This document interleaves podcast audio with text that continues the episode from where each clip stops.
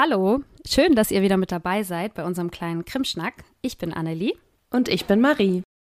Marie, ich würde dich Hm. gern ganz zu Beginn der Episode mal was fragen.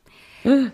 Weißt du noch, wie das war, als du so 12, 13 Jahre alt warst? Was hat dich da so beschäftigt und wie war das so bei dir? Naja, ich war ja ein Pferdemädchen. Ne? ähm, Ah ja. deshalb. Äh, ich hatte so Fließ-Pferdepullover und war super cool. Die habe ich neulich beim Umzug noch gefunden. Also das hat mich beschäftigt. Ich habe aber auch Judo gemacht. Und ich weiß nicht, ob ich da noch geschwommen bin oder nicht. Aber ich habe auf jeden Fall Sport gemacht und bin zur Schule gegangen und habe mit Freundinnen und Freundinnen viel gespielt. Und ich glaube, ich weiß auch schon, worauf das hinausläuft. Also auf Was jeden hat- Fall ja, klingt das nach einer sehr behüteten Kindheit. Ich würde dich gern zurückfragen, Mhm. was hast du denn in dem Alter gemacht? Ja, genau. Also erzähle ich gleich. Ich habe im Vorfeld zu dieser Folge einige Gespräche geführt, so mit verschiedenen Menschen in meinem Umfeld. Und jetzt gibt es auch gleich einen kleinen Hint für alle unsere Hörenden, worauf das hier hinausläuft. Ich habe ganz, ganz oft gehört, dass ja, so das Alter 12, 13 so ein bisschen, ja, verklärt wurde, hatte ich das Gefühl. Und so ein bisschen, ach Mensch, da habe ich ja noch mit Barbies gespielt, da war ich ja noch ganz unschuldig, dass sowas häufig von Menschen kam. Und ich muss sagen, nee, nee, überhaupt nicht, gar nicht. Also, ich muss sagen, das ist das beschissenste Alter überhaupt. 12, 13. Ich habe da definitiv nicht mehr mit Barbies gespielt. Da war ich in der siebten Klasse, da bin ich mir sehr sicher. Äh, und das ist so ein Alter zwischen Kindheit und Jugend. Und die Eltern fangen so an zu nerven und man hat totales Hormonchaos und irgendwie Verwirrung im Kopf und einem wachsen plötzlich Haare an komischen Stellen und als Ja, Mädchen gut. bekommt man neue Körperteile. Ja, das so. hatte ich alles vorher schon. Ach so. Ja, ja, genau. Aber für mich war das so genau die Zeit. Und es war auch das Alter, in dem ich das erste Mal im Drogeriemarkt geklaut habe. Das weiß ich auch noch. Ah, Genau. Das ist jetzt sozusagen der Hinweis darauf, worum es heute bei uns gehen wird. Denn es wird um Kinder gehen, also um Kinder unter 14 Jahren, die Straftaten begehen, teilweise schlimme Straftaten begehen. Und was du weißt, was unsere Hörerinnen aber nicht wissen können, ich war ja gerade zwei Wochen Urlaub und eines Morgens bin ich so aufgewacht und mache das, was man eben morgens so macht, wenn man aufwacht. Ich scroll durch meinen Instagram-Feed und durch meine Nachrichten-Apps und da hat mich eine Nachricht direkt total erschlagen. Nämlich die Nachricht, dass zwei 12- und 13-jährige Mädchen in Nordrhein-Westfalen ihre Klassenkameradin mit mehreren Messerstichen getötet haben sollen. Und in den nächsten Tagen gab es gefühlt in den deutschen Medien kaum ein anderes Thema. Viele Menschen waren absolut fassungslos und ich habe dann, wie so ein richtiger Krim-Nerd das halt macht, angefangen über das Thema zu recherchieren und wir waren uns dann ja auch schnell einig, dass das was ist, worüber wir hier mal ausführlicher sprechen sollten. ja. Wobei man auch sagen muss, fairerweise, so angetan, wie du warst, konnte ich dir den Wunsch auch nicht abschlagen, Ja. dass wir über das Thema recherchieren. Ja, das war ein bisschen wie bei dir mit dem Catcalling. Ja. Das, vielleicht hat es damit zu tun, dass ich ja auch selber Mutter bin und dass das dann vielleicht auch nochmal ein Thema ist, was einen dann auch nochmal auf eine andere Art ein bisschen kriegt. Aber ich glaube tatsächlich, dass die Tatsache, dass viele Menschen so fassungslos waren und auch immer noch sind, vor allem daran lag, dass die Täterinnen halt einfach so jung waren. Also Kinder sind ja nicht die typischen GewalttäterInnen, an die man so denkt. Und auch statistisch gesehen ist so eine Fallkonstellation ja sehr, sehr selten, was wir ja später auch noch besprechen werden. Worüber nach dem Fall auch viel gesprochen wurde, ist die Strafmündigkeit bzw. die Strafunmündigkeit der Täterinnen. Das heißt, sie können strafrechtlich nicht zur Verantwortung gezogen werden. Und das erschien sehr vielen Menschen als sehr ungerecht und es warf Fragen auf. Also stimmt es, dass Kinder sich nicht vor Gericht für ihre Taten verantworten müssen? Ab welchem Alter sind Menschen in Deutschland überhaupt strafmündig und warum ist das so? Passiert dann als Konsequenz solcher Taten einfach gar nichts? Und wie geht man auch als Gesellschaft mit so jungen TäterInnen um? Ja, und all diesen Fragen wollen wir uns eben auch widmen. Und das Ganze wird ein Zweiteiler werden. Wie wir festgestellt haben bei der Recherche, ist das nämlich ein sehr komplexes und umfangreiches Thema. Wir werden uns heute im ersten Teil vor allem mit der Frage beschäftigen, warum begehen Kinder so schlimme Taten? Wie oft kommt es in der Realität tatsächlich vor, dass Kinder Straftaten begehen und welche Straftaten sind das dann genau? Und was genau hat es eigentlich mit dieser Strafmündigkeit auf sich? Wie ist das gesetzlich geregelt? Und im zweiten Teil werden wir uns dann mit der Frage befassen, wie die Gesellschaft dann mit diesen TäterInnen umgeht, mit diesen sehr, sehr jungen Menschen Und wir werden dann im zweiten Teil darüber diskutieren, ob das Alter der Strafmündigkeit in Deutschland, wie es gerade auch ganz, ganz viel diskutiert wird, herabgesetzt werden sollte. Was spricht dafür, was spricht dagegen? Ja, und wir fangen heute erstmal mit dem ersten Teil an und der zweite Teil wird dann relativ zeitnah auch rauskommen, sodass ihr nicht allzu lange warten müsst. Aber ich würde sagen, lehnt euch mal zurück. Wir haben viele Infos für euch mitgebracht und los geht's. Krimschnack. Der Kriminologie-Podcast.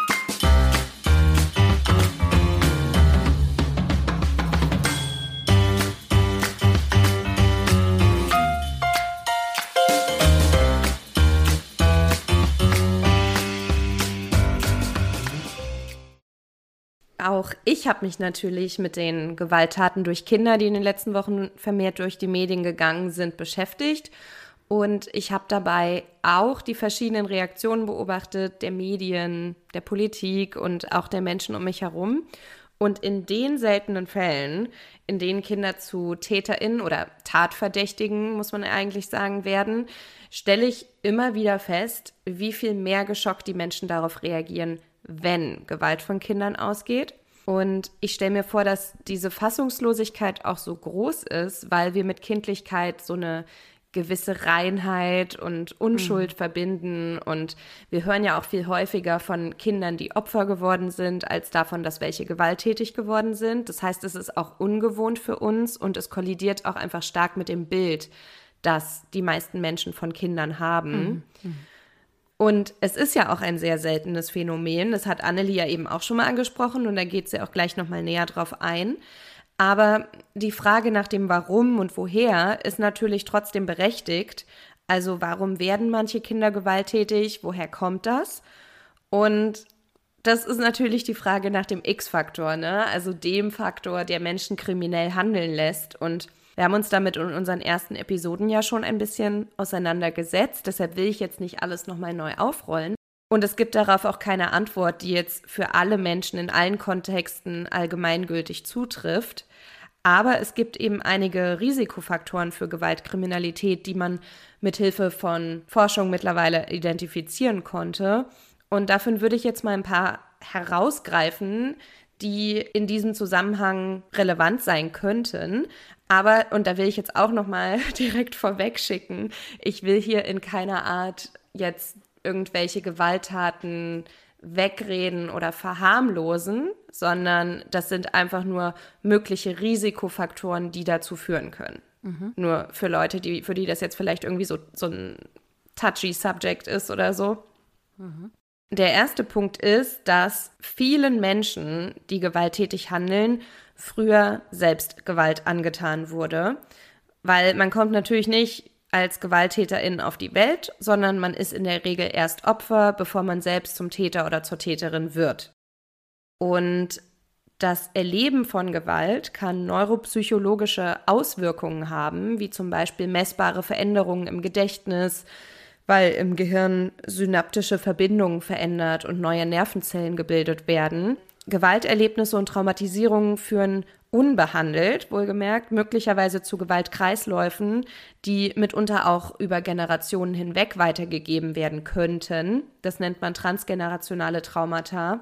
Es kommt auch manchmal vor, dass Menschen, die sich früher in einer starken Ohnmachtssituation befunden haben, irgendwann später im Verlauf ihres Lebens Gewalt gegen andere ausüben, um sich mächtiger zu fühlen. Häufige Beispiele dafür kann man vor allem bei Sexualdelikten oder auch beim Mobbing beobachten. Und gerade beim Mobbing geht es ja auch darum, dass diejenigen, die mobben, sich selbst versuchen aufzuwerten, indem sie sich über andere lustig machen und sie abwerten. Ansonsten kann man auch sagen, wer zu Hause oder in der Schule Gewalt erlebt, kann vielleicht auch mitunter emotional abstumpfen. Und damit meine ich jetzt auch nicht nur physische Gewalt, sondern eben auch sexualisierte, psychische, emotionale. Und auch Vernachlässigung gehört da mit dazu. Professor Dr. Martin Rettenberger von der Kriminologischen Zentralstelle hat mal in einem Interview ausgeführt, dass die meisten Menschen, die Gewaltdelikte verüben, nicht aus intakten Familien kommen und dass diese Menschen meist sehr früh Traumata erlitten haben. Dabei muss es nicht sofort um Missbrauch oder so ganz krasse Sachen gehen, Aber er hat ausgeführt, dass Kinder ja auch spüren würden, ob sie lediglich versorgt oder auch wirklich geliebt werden. Hm. Ist wahrscheinlich auch ein nicht unrelevanter Faktor. Und psychische Verletzungen machen Kinder möglicherweise auch sehr sensibel. Möglicherweise reagieren solche Kinder dann auch heftiger auf eine wahrgenommene Zurückweisung oder Ausgrenzung. Das ist alles möglich, heißt aber natürlich nicht, dass hier irgendein Automatismus vorliegt. Mhm. Viele Menschen, die gewalttätig werden, waren in der Regel also selbst schon Opfer. Und das führt mich zu meinem zweiten Punkt. Es ist nämlich relevant, welche Verhaltensmuster man in seiner Kinder- und Jugendzeit erlernt. Mhm. Wenn Eltern Gewalt gegen Kinder ausüben, dann lernen die möglicherweise, dass Gewalt normal ist oder notwendig ist, um für sich einzustehen, sich zu behaupten oder auch einfach um Kinder zu erziehen. Also sie lernen von ihren Eltern, Konflikten mit Gewalt zu begegnen. Ja, ich finde es auch total interessant, dass ja früher Gewalt noch als probates Mittel in der Kindererziehung gesehen wurde. Ne? Also dieser Schlag auf die Finger oder der Klaps auf den Po, der erstmal gar nicht irgendwie als Missbrauch wahrgenommen wurde, sondern als normale Erziehungsmaßnahme. Und erst seit 2001 haben ja Kinder dieses Recht auf eine gewaltfreie Erziehung in Deutschland sozusagen. Und damit dürfen Eltern auf jeden Fall ihre Kinder ja nicht mehr körperlich züchtigen. Und man hat ja dann mit einigen Jahren Verzögerung auch so eine starke Abnahme in der Kinder- und Jugendkriminalität gesehen, in der Gewaltkriminalität gesehen. Und das könnte ja zumindest auch ein Zeichen dafür sein, dass Kinder aufgrund der Tatsache, dass sie halt selber vielleicht im häuslichen Umfeld diese Gewalt nicht mehr erleben und dann nicht so desensibilisiert werden oder Gewalt als ja, der Mittel der Wahl ansehen, um sich irgendwie durchzusetzen, dass sie dann selbst tatsächlich auch deutlich weniger Gewalt ausüben anderen Menschen gegenüber. Genau, dass GewalttäterInnen Gewalt erst lernen, sagt zum Beispiel auch Philipp Schlaffer in seinem Podcast, hier aber in einem außerfamiliären Kontext. Philipp Schlaffer war nämlich früher rechtsextrem und hat in der rechtsextremen Szene sehr früh Gewalt gelernt, sodass Gewalt für ihn irgendwann wirklich normal war. Also er mhm. beschreibt aus heutiger Sicht, dass er damals total enthemmt war. Er war ständig in Schlägereien und auch noch sehr viel krassere Sachen verwickelt. Und Gewalt war für ihn dabei in der Szene total wichtig, um sich zu profilieren und irgendwann aber auch, um gefährlich zu wirken und so selbst sicher vor anderen Leuten zu sein. Gewalt erfüllt in bestimmten Gruppen deshalb auch eine Art Selbstzweck, also zur Selbstermächtigung, als Mutprobe, zur Verteidigung der Ehre, zum Schaffen von Respekt und Angst. Also auch Gruppendynamiken können eine nicht unerhebliche Rolle bei Gewalttaten auch durch Kinder spielen. Ja, wahrscheinlich sogar gerade bei Kindern und Jugendlichen, oder? Also es gibt ja da dieses Alter, wo die Peer Group, also die Gleichaltrigen sozusagen das Wichtigste im Leben sind. Also ich erinnere mich da auch selber sehr gut dran und man dann viel eher geneigt ist, dann bei solchen Gruppenaktivitäten auch mitzumachen, selbst wenn man vielleicht eigentlich selber weiß, dass das irgendwie nicht so cool ist, aber man macht es dann eben trotzdem, um einfach dazuzugehören. Studien zeigen aber zum Beispiel auch, dass es Kinder negativ beeinflusst, wenn sie partnerschaftliche Gewalt indirekt miterleben müssen. Das wirkt sich nämlich negativ auf ihre Lebensqualität und Zufriedenheit und auch auf ihr Sicherheitsgefühl zu Hause aus. Mhm. Einige weitere Punkte sind zum Beispiel auch Alkoholkonsum und Konsum anderer Drogen, aber auch psychische Erkrankungen, die zum Beispiel ja auch aufgrund von Drogenmissbrauch oder Gewalterlebnissen entstehen können, was auch immer wieder in die Diskussion eingebracht wird, ist der mögliche Einfluss von Videospielen. Mhm. Dem stehe ich aber sehr kritisch gegenüber, weil ja, also es gibt einfach keine Datengrundlage, die den Schluss zulassen würde, dass Videospiele wirklich gefährlich sind. Also da mhm. müssten sehr viele andere Faktoren zusammenkommen, damit Videospiele wirklich auch eine Auswirkung haben, sozusagen. Also wirklich jetzt ein gesunder, irgendwie in sich stabiler Mensch würde nicht auf die Idee kommen, nur weil er ein Videospiel spielt, irgendwie sich eine Waffe zu kaufen und irgendjemandem Gewalt anzutun. Also dafür gibt es wirklich keine Datengrundlage. Deshalb, ja, bin ich von mhm. diesem Punkt wirklich nicht überzeugt. Ja, also ist ja auch immer das Henne-Ei-Problem, ne? Also ist ein Jugendlicher, der ohnehin, aus welchem Grund auch immer, sehr gewaltaffin ist und so spielt der dann eher Ego-Shooter oder machen die Ego-Shooter jemanden zu einer gewalttätigen Person? Also ich glaube, ja, da gibt es auch unter den ExpertInnen ja gegensätzliche Einschätzungen. Und die Studienlage ist, wie du sagst, ja auch so unergiebig und so uneindeutig eigentlich, dass man das auf jeden Fall so nicht behaupten kann. Und ähnliche Diskussionen gab es ja auch schon mal zu Filmen, gewalttätigen Filmen. Mhm. Machen Filme Menschen gewalttätig? Gut, bei Videospielen hast du sozusagen dieses aktive Tun noch, dass du eben selber schießt könnte ein Faktor sein. Aber dazu sollten wir auf jeden Fall mal eine eigene Folge machen, um das nochmal äh, ordentlich auseinanderzunehmen, das Thema. Ja. Ja. Ach, keine Ahnung. Aber dann, dann müsste ich auch schon längst hier irgendwie Gewalttäterin sein, weil ich auch schon seit Jahren zocke. Weiß ich gar nicht, ob ich das jetzt so sagen sollte. Jetzt sinkt wahrscheinlich das Ansehen, das andere für mich haben. Da kommen wahrscheinlich mehrere Faktoren zusammen. Aber die Frage ist eben, ob Videospiele ein Faktor sein könnten. Ist ja auch die Frage, ich meine, es gibt auch Kinder, die Gewalt erfahren und auch nicht zu Gewalttätern werden. Dann gibt es wiederum andere, die werden zu Gewalttätern. Ne? Deswegen, wenn überhaupt, könnte das sozusagen ein Puzzlestück in einem großen genau. Mosaik sein, oder nicht? Genau, genau, ja. das meinte ich ja auch. Mhm. Und den allerwichtigsten Punkt habe ich mir jetzt auch bis quasi zuletzt aufgehoben, mhm. weil es nämlich für Menschen ja unheimlich wichtig ist, gesunde Bindungen zu anderen Menschen zu haben. Es ist einfach wichtig zu unterstreichen, dass nicht alle, die Gewalt direkt oder indirekt erlebt haben, auch selbst gewalttätig werden. Und ebenso werden nicht alle, die an einer Sucht oder einer psychischen Erkrankung leiden oder die gewalthaltige Videospiele spielen, gewalttätig. Mhm. Die Faktoren, die das entscheiden, sind vielmehr selbst auch noch in der Person selbst, aber auch im sozialen Umfeld der Person begründet. Und aus der kriminologischen Forschung weiß man, dass ein gutes soziales Umfeld, also ein Platz in der Gesellschaft, eine stabile Jobsituation etc. kriminalitätshemmend wirken. Oder im kindlichen Kontext wäre es natürlich auch eine stabile Schulsituation, äh, bei der die Kinder eben auch Anerkennung für ihre Ergebnisse kriegen. Mhm. Und gerade wenn einem Gewalt angetan wurde oder man mit Süchten oder psychischen Erkrankungen kämpft, aber auch einfach nur, wenn man heranwächst und auf die Welt und die Hormone und so weiter klarkommen muss, ist es halt einfach wichtig, ein gesundes Umfeld zu haben, in dem man sich wohlfühlt, das einen erdet und dem man sich auch anvertrauen kann. Mhm. Und wenn man so ein funktionstüchtiges soziales Umfeld hat, ist die Wahrscheinlichkeit, dass sich Gruppendynamiken oder Videospiele negativ auf das Sozialverhalten auswirken, einfach direkt so viel geringer. Mhm. Ja. Ach so, und was man vielleicht im Hinblick auf Kinder eben auch noch hervorheben sollte im Vergleich zu Erwachsenen ist, dass der moralische Kompass bei Kindern noch nicht fertig ausgebildet ist.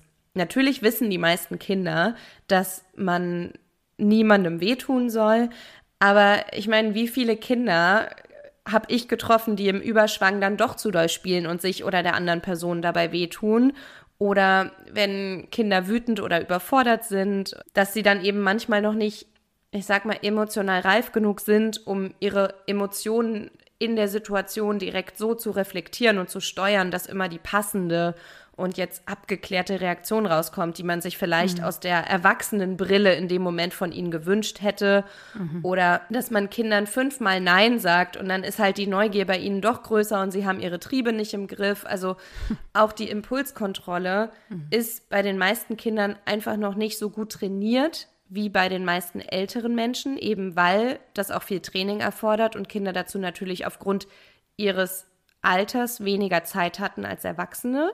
Mhm. Ähm, und was auch noch hinzukommt, sind natürlich, also Hormone spielen bei der Impulskontrolle auch eine große Rolle, weshalb Jugendliche und insbesondere männliche Jugendliche und Heranwachsende häufiger kriminell auffällig werden als Kinder oder eben weibliche Jugendliche oder Heranwachsende. Und wie gesagt, ich will damit jetzt gar nicht verharmlosen oder wegerklären, weil wenn Kinder Gewalt ausüben, ist das schlimm und es muss auch unbedingt darauf reagiert werden.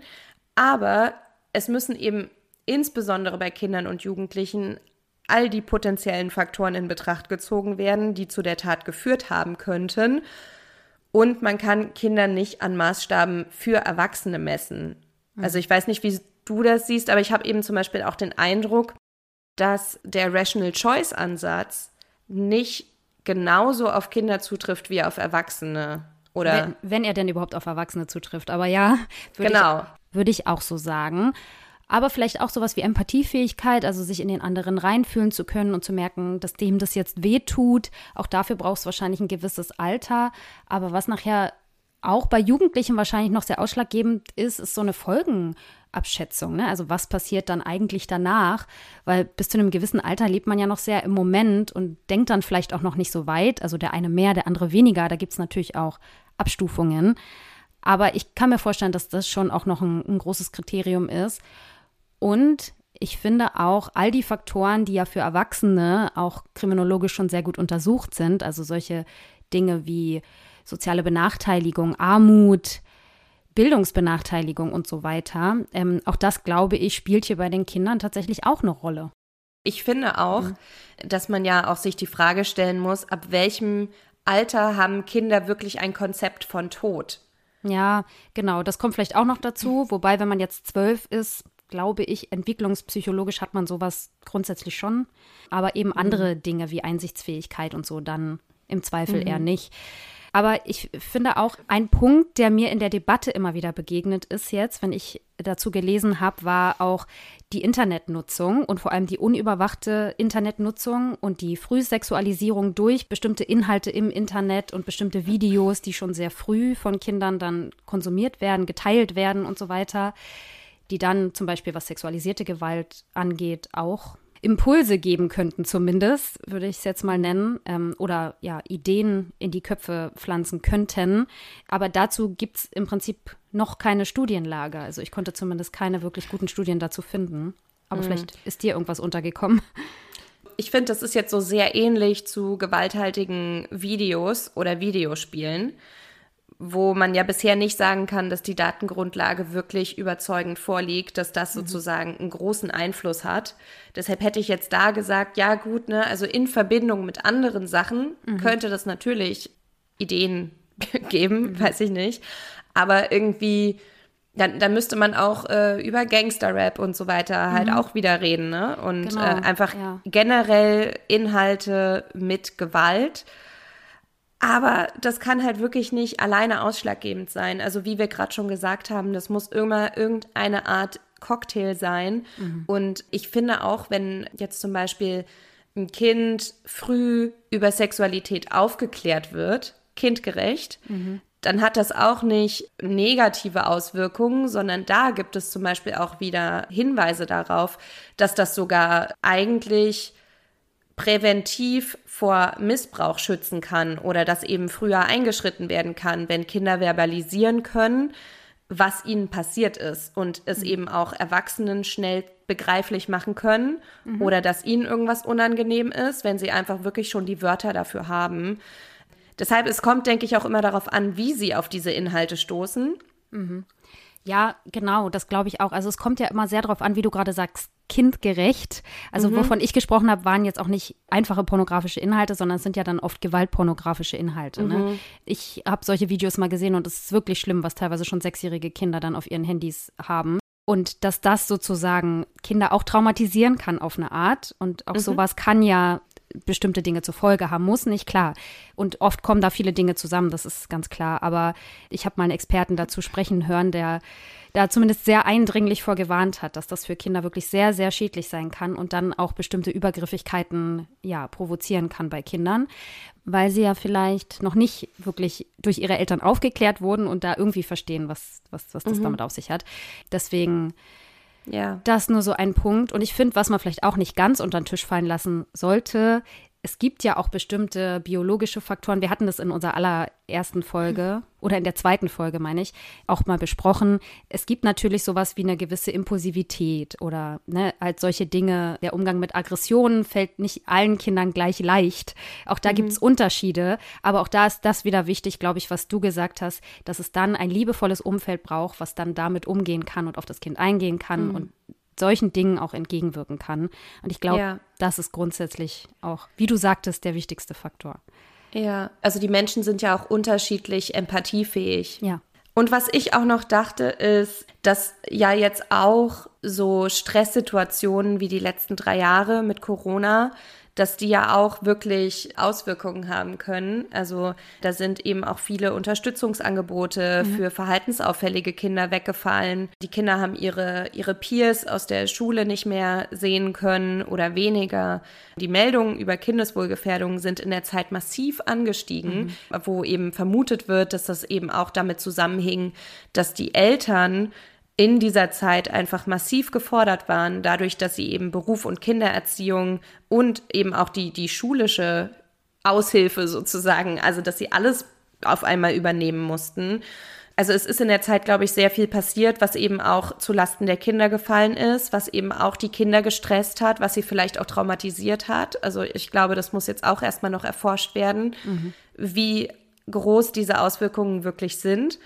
Dann kam direkt die Energiekrise, die auch wieder vielen Haushalten weiteren Stress bereitet hat. Und ich habe vorhin eine Studie gesehen, dass Benachteiligung eben auch dazu führt, dass Kinder gewaltbereiter sind. Und mhm. das kann ja auch daran liegen, dass sie vielleicht frustrierter sind mhm. oder so. Ja, ich habe auch ähm, einen äh, Kinderpsychologen, Thilo Hartmann hieß der, in der Berliner Morgenpost. Da habe ich ein Interview mit ihm gelesen und der meinte, dass genau das, was du gerade sagst, diese Einschränkungen während der Pandemie, also vor allem das Wegbrechen von Hilfesystemen für Kinder, die vielleicht ohnehin Schwierigkeiten hatten und dann bestimmte äh, Hilfsstrukturen auch nicht mehr hatten und die Verschärfung der Situation zu Hause. Was ja auch, also auch Existenzängste und Frust, sowas überträgt sich mhm. auf Kinder und das bringt dann auch so eine Verunsicherung und so ein, ja, wie du sagst, mhm. ein, eine Frustration vielleicht mit sich. Und das könnte zumindest auch ähm, ja, eins von diesen Puzzleteilen sein, was dann mhm. dazu beiträgt, dass es äh, schlimme Konsequenzen haben kann. Ja, ja, total. Und so weitere Stressfaktoren können aber natürlich auch so problematische Wohnsituationen oder eben auch schlechte Zukunftsaussichten sein. Sozialer Neid, vielleicht auch irgendwie mal Rachegefühle, wenn es irgendwie in einer Klasse Beef gab mhm. oder halt auch so grundlegende gesellschaftliche Verunsicherungen, wie es sie jetzt vielleicht während Corona oder während dieser Energiekrise gab und so. Also ich glaube, also das ist einfach so vielfältig, was es so für mögliche Stressoren gibt und eben auch an, an Risikofaktoren. Und deshalb, das muss man wirklich im Einzelfall mhm. dann sehen, was jetzt eine Person wirklich dazu bewogen hat, gewalttätig zu werden. Das kann man mhm. wirklich so pauschal nicht sagen. Und ich würde auch sagen, erst recht bei Kindern und Jugendlichen nicht. Mhm. Dem würde ich auf jeden Fall voll zustimmen, dass es da keine Pauschalisierungen geben kann. Aber die Frage hat natürlich viele Menschen bewegt. Ne? Warum werden Kinder überhaupt so gewalttätig und töten irgendwie andere Menschen? Und die Frage, die sich viele nach dieser furchtbaren Tat eben dann auch gestellt haben, war, wie kann das denn überhaupt sein? Also das gab es doch früher nicht. Oder etwa doch? ja, das ist ja oft so die Wahrnehmung. Also die Frage, gibt es sowas wie eine Verrohung der Jugend, wie es oft heißt und wie es ja auch in den Medien gern propagiert wird? Und ich habe mir dazu mal die aktuelle polizeiliche Kriminalstatistik angesehen und Marie, wollen wir ein kleines Chatspiel daraus machen oder soll ich einfach die Zahlen vortragen? Ähm, da fragst du mich jetzt was. Also ich könnte mir vorstellen, dass ich vielleicht gar nicht so schlecht darin bin, aber das letzte Mal habe ich mich total blamiert. Also ich sage auch gleich vorweg, ich hätte ähm, bei den Zahlen wahrscheinlich das eine oder andere Mal ganz schön daneben gelegen. Okay. Aber wollen wir es versuchen? Ja, lass es uns mal versuchen. Und okay. falls es zu peinlich wird, schneiden wir es ja. raus. Das ist ja unser Podcast. Genau, wir können machen, was wir wollen. Pass auf, die erste Frage. Also was glaubst du, wie viele tatverdächtige Kinder, also Kinder unter 14 Jahren, gab es im Jahr 2022, also in der letzten PKS, bei Tötungsdelikten? Dazu gehört Mord, Totschlag, aber auch sowas wie fahrlässige Tötung. Das muss man dazu mhm. sagen. Mhm. Und du kannst gerne eine relative Zahl sagen. Also wie viel Prozent der Tatverdächtigen insgesamt, glaubst du, waren unter 14 Jahren alt? Also ich würde sagen, dass wahrscheinlich die Prozentzahl wahrscheinlich sowas um 0,1 Prozent wäre. Ja, gar nicht so schlecht. 0,5 Prozent waren es. Ah. Also 19 Kinder waren es insgesamt. Und eine Sache ist mir dabei aber auch ins Auge gestochen und das wollte ich vielleicht auch ganz kurz erwähnen. Zwei davon waren sogar unter sechs Jahren alt. Da ging es aber um einmal um einen Totschlag und einmal um eine fahrlässige Tötung. Aber unter mhm. Sechsjährige, also irgendwie, das ist auch schon noch mal krass, wenn man sich das so überlegt. Mhm. Aber ähm, das müssen ja fast Unfälle sein. Ja. Fragt ja. man sich wirklich, was, was wie, wie ja. kann das ja. einfach logistisch auch schon? Also, ja. Genau, ja, das fragt man sich, ne? Aber kann, kann ich natürlich keine näheren Angaben zu machen. Aber mhm. als kleines Add-on, was glaubst du bei Mordfällen? Also wenn es jetzt nur um Mord geht, also Mordermittlungen geht, wie viele Tatverdächtige waren unter 14? Weil eben war ja Totschlag, Mord und fahrlässige Tötung. Ja. Fahrlässige Tötung dabei. Okay. Ach, keine Ahnung. Drei? Drei Prozent? Nee, äh, drei. Insgesamt. Ah, insgesamt ja, das, das ist sehr gut. Das waren vier. und es waren insgesamt von den Tatverdächtigen auch wieder 0,5 Prozent. Also es ist da ähnlich. Und bei Straftaten gegen die sexuelle Selbstbestimmung da gibt es natürlich eine ganze Bandbreite, die dazugehört. Ich glaube, das sind sehr viel mehr. Mhm. Ja, weil ich meine, dass ich mir vor einigen Monaten nämlich mal die PKS angeguckt hatte. Da ging es aber eher um Kinder- und Jugendpornografisches Material und Verbreitung mhm. und mhm. so weiter. Und da war ich auch überrascht, wie viel das eben auch unter Jugendlichen und mhm. Kindern und so ist. Tatsächlich, das macht einen großen Anteil aus, ja, da hast du recht. Ja, ja, ja. Also nicht so viel wie unter Jugendlichen. Also mhm. Kinder sind da trotzdem noch weniger, aber es ist erheblich. Aber ähm, pff, eine Zahl, keine Ahnung, 2000? Oh ja, da liegst du weit drunter. Also es sind 8000 insgesamt. Oh, 8064 Fälle, also 9 Prozent aller Tatverdächtigen in diesem Bereich waren unter 14 Jahren alt. Wow. Also in dem Bereich ist es schon so, dass da auch Kinder unter 14 Jahren durchaus eine Rolle spielen. Mhm. Und dann als letztes Rohheitsdelikte, also dazu gehören Raub- und äh, Körperverletzungsdelikte und Delikte gegen die persönliche Freiheit. Was glaubst du da insgesamt? Was macht da, machen da Kinder unter 14 Jahren aus? Ich hätte jetzt irgendwie gesagt, dass die 40 Prozent oder so ausmachen. Echt? So viel? Nee, ja. es sind nur 4 Prozent tatsächlich. Oh, echt? Ja. Genau, also bei diesen, ja, guten Raub, ja, aber Körperverletzung, deswegen hätte ich auch deutlich ja. höher getippt, weil es einfach ja auch unter Kindern durchaus äh, zu Körperverletzungen kommt. Genau, ich, ich habe jetzt halt auch so an diese ganzen Schulhofprügeleien ja. und was weiß ich was gedacht, ja. wobei das natürlich auch nicht immer alles zur Anzeige kommt. Ne? Das, genau, ich meine, das muss man auch bedenken. Hatte ich vielleicht einen Knick in der Logik. Ja, ja, genau, aber ging mir genauso, deswegen ich kann das voll nachvollziehen. Und wenn man sich jetzt den Verlauf anguckt, das habe ich natürlich auch gemacht, ist es so, also die Zahlen sind seit 2011 gesunken, stiegen aber zuletzt, also nach dieser Corona-Pandemie, wieder leicht an. Man muss aber immer einschränken, und das sagen wir ja immer, wenn wir über die PKS reden, und das ist auch ganz wichtig, das zu sagen, dass die Zahlen aus dieser Statistik immer nur das Hellfeld zeigen.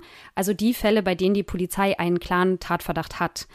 Aber bei der Interpretation solcher Zahlen muss man eben immer aufpassen, weil es eben auch andere Gründe für zunehmende oder abnehmende Trends geben kann, wie zum Beispiel ein verändertes Anzeigeverhalten. Also zum Beispiel gerade die Gewalttoleranz, das zeigen Studien, hat deutlich abgenommen. Also heutzutage werden Schulhofschlägereien zum Beispiel eher zur Anzeige gebracht als noch zu meiner Jugend, wo das so gut wie nie der Fall war. Oder auch die Einführung neuer Strafbereiche. Ne? Ähm, auch das spielt natürlich eine Rolle. Dazu kommt, dass gerade bei Gewalt im familiären Bereich die Anzeigequoten generell relativ niedrig sind, weswegen mhm. es hier ein relativ großes Dunkelfeld geben könnte. Ja.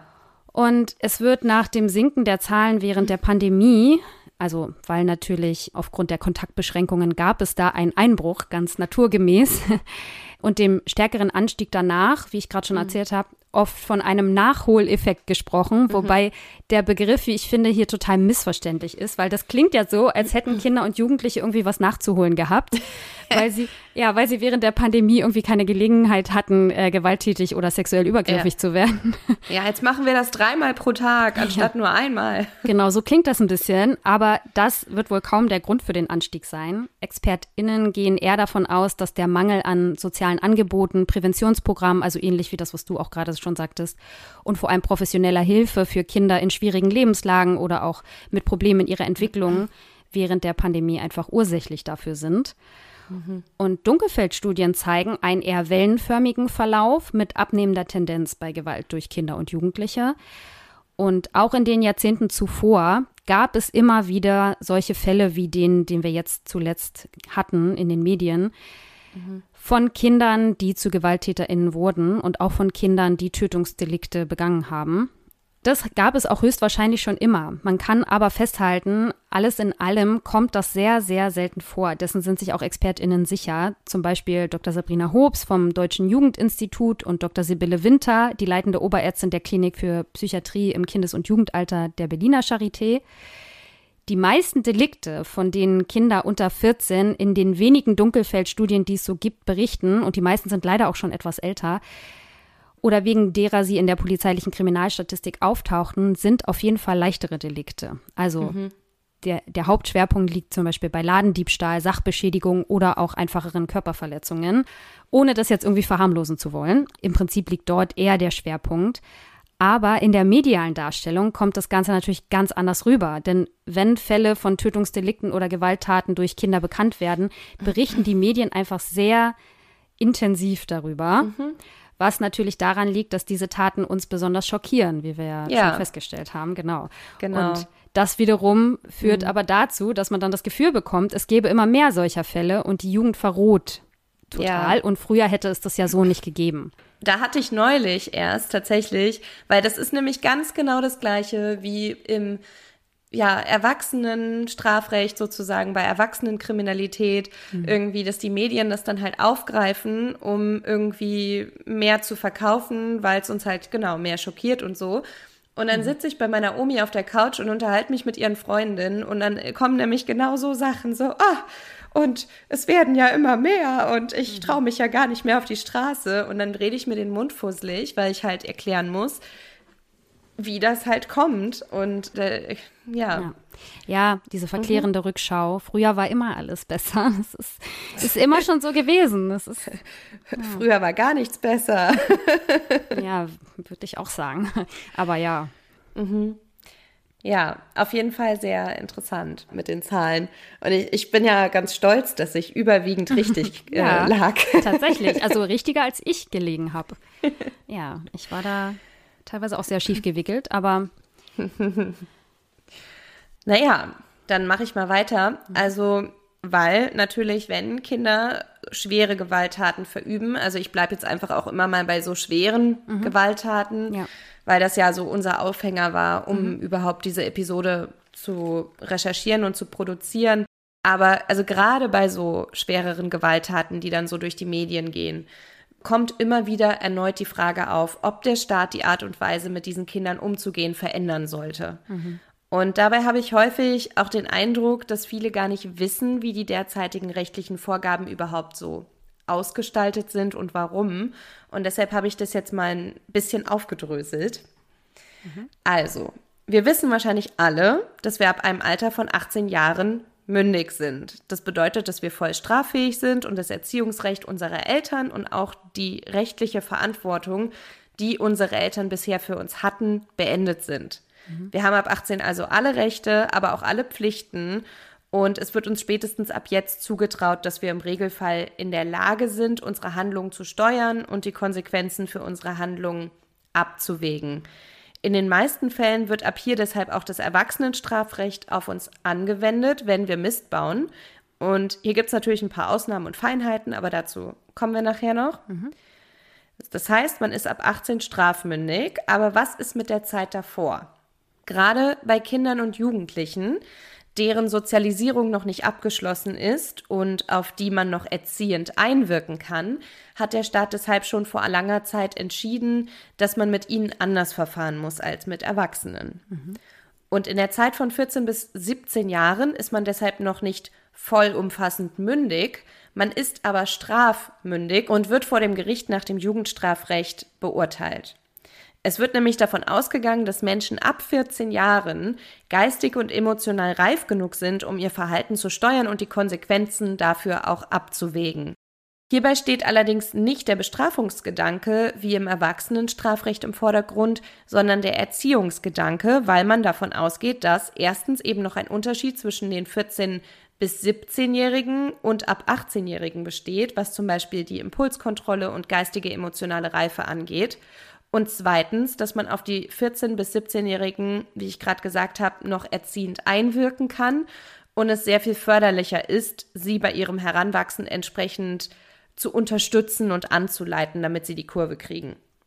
Das heißt nicht, dass die Maßnahmen nicht auch Sanktionscharakter hätten, sondern nur, dass dabei der Erziehungsgedanke im Vordergrund steht und darauf gehen wir dann aber in einer unserer nächsten Episoden noch genauer ein weil Menschen unterschiedlich sind und gerade bei Kindern und Jugendlichen auch Schwankungen im Hinblick auf ihre emotionale und geistige Reife nicht selten sind. Also damit meine ich, dass zum Beispiel nicht alle 18-Jährigen gleich reif sind, gibt es die Möglichkeit bei den Heranwachsenden, also den 18- bis 21-Jährigen, noch nach dem Jugendstrafrecht zu verhandeln oder die eben nach diesem Jugendstrafrecht zu beurteilen. Und das wird auch durch das Jugendstrafrecht geregelt und ist im Einzelfall durch die RichterInnen zu entscheiden.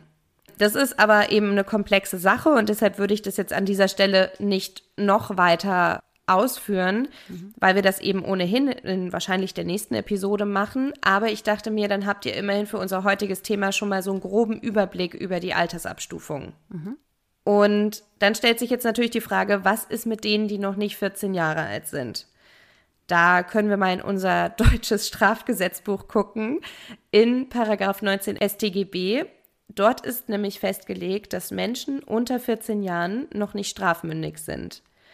Die Strafmündigkeit bezieht sich auf das Alter, ab dem ein Mensch nach Ansicht des Gesetzgebers in der Lage ist, die Konsequenzen seiner Handlung bewusst zu überblicken, sodass dieser Mensch wissentlich und willentlich anderen Schaden zufügen kann.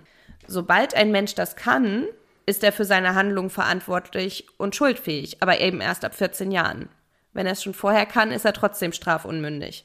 Die Strafmündigkeit ist also eine sogenannte positive Prozessvoraussetzung, die auf Paragraph 19 StGB zurückzuführen ist. Wenn eine Strafmündigkeit nicht gegeben ist, stellt es ein Prozesshindernis dar und wenn gegen ein Kind ein Ermittlungsverfahren eingeleitet wird, muss die Staatsanwaltschaft dieses Verfahren dann, nachdem es ihr übergeben wurde, gemäß Paragraph 170 Absatz 2 der Strafprozessordnung einstellen. Es herrscht also ein Einstellungszwang, so nennt man das. Das liegt daran, dass der Staat davon ausgeht, dass Menschen U14 aufgrund ihrer altersbedingten geistigen und emotionalen Reife noch nicht in der Lage sind, die Konsequenzen ihrer Handlungen bewusst zu erkennen und abzuschätzen und dass sie deshalb schuldunfähig sind. Jetzt lasst euch mal nicht von den unterschiedlichen Begriffen verwirren. Die Schuldunfähigkeit bezieht sich generell darauf, ob eine Person fähig ist, die eigenen Handlungen zu kontrollieren und Konsequenzen dieser Handlungen abzuschätzen. Und die Schuldunfähigkeit einer Person ist auch gleichzeitig die Voraussetzung dafür, ob jemand strafrechtlich belangt werden kann. Schuldunfähig sind in Deutschland alle Menschen unter 14, wie ich gerade gesagt habe, die Strafunmündigen aber auch Menschen, denen aufgrund von seelischen oder Bewusstseinsstörungen die Fähigkeit fehlt, das Unrecht der begangenen Tat einzusehen oder nach dieser Einsicht zu handeln. Es wird davon ausgegangen, dass Menschen, bei denen diese Fähigkeit nicht ausgebildet ist, nicht in der Lage sind, einem anderen Menschen willentlich und wissentlich Schaden zuzufügen. U14 zu sein ist also ein sogenannter Schuldausschließungsgrund. Das heißt, jemand so Junges handelt zwar ohne Schuld und kann nicht bestraft werden, aber die Tatbestandsmäßigkeit und die Rechtswidrigkeit des Verhaltens bleiben weiterhin bestehen, sodass man, wenn man Opfer eines U14-jährigen Kindes würde, noch immer zulässige Notwehr anwenden darf. Also man muss sich jetzt auch nicht verprügeln lassen oder so. Mhm. Und nur weil Kinder U14 noch nicht strafmündig sind, heißt das nicht, dass sie oder ihre Aufsichtspflichtigen nicht zivilrechtlich belangt werden könnten. Mhm. Das liegt daran, dass nach Paragraf 828 BGB, das ist das bürgerliche Gesetzbuch, dass demzufolge die Deliktsfähigkeit nach anderen Kriterien beurteilt wird als die Strafmündigkeit. Also U14-Jährige sind strafrechtlich nicht belangbar, aber zivilrechtlich schon. Mhm. Genau, ja, das ist auch nochmal ein wichtiger Hinweis, weil es kann durchaus auch vor Gerichten nochmal verhandelt werden, aber dann sind es eben Zivilgerichte. Und die Tatsache, dass Kinder unter 14 Jahren nicht vor einem Strafgericht abgeurteilt werden können in Deutschland, darauf hat man sich in Deutschland einfach geeinigt und das war auch nicht schon immer so. Also diese Altersgrenze war nicht schon immer da, wo sie heute ist. Da gab es in Deutschland so ein paar Schwankungen. Sie lag immer zwischen 12 und 14 Jahren. Also wenn wir jetzt mal ins Jahr 1871 zurückgehen, ins Kaiserreich, da lag die Altersgrenze tatsächlich noch bei 12 Jahren.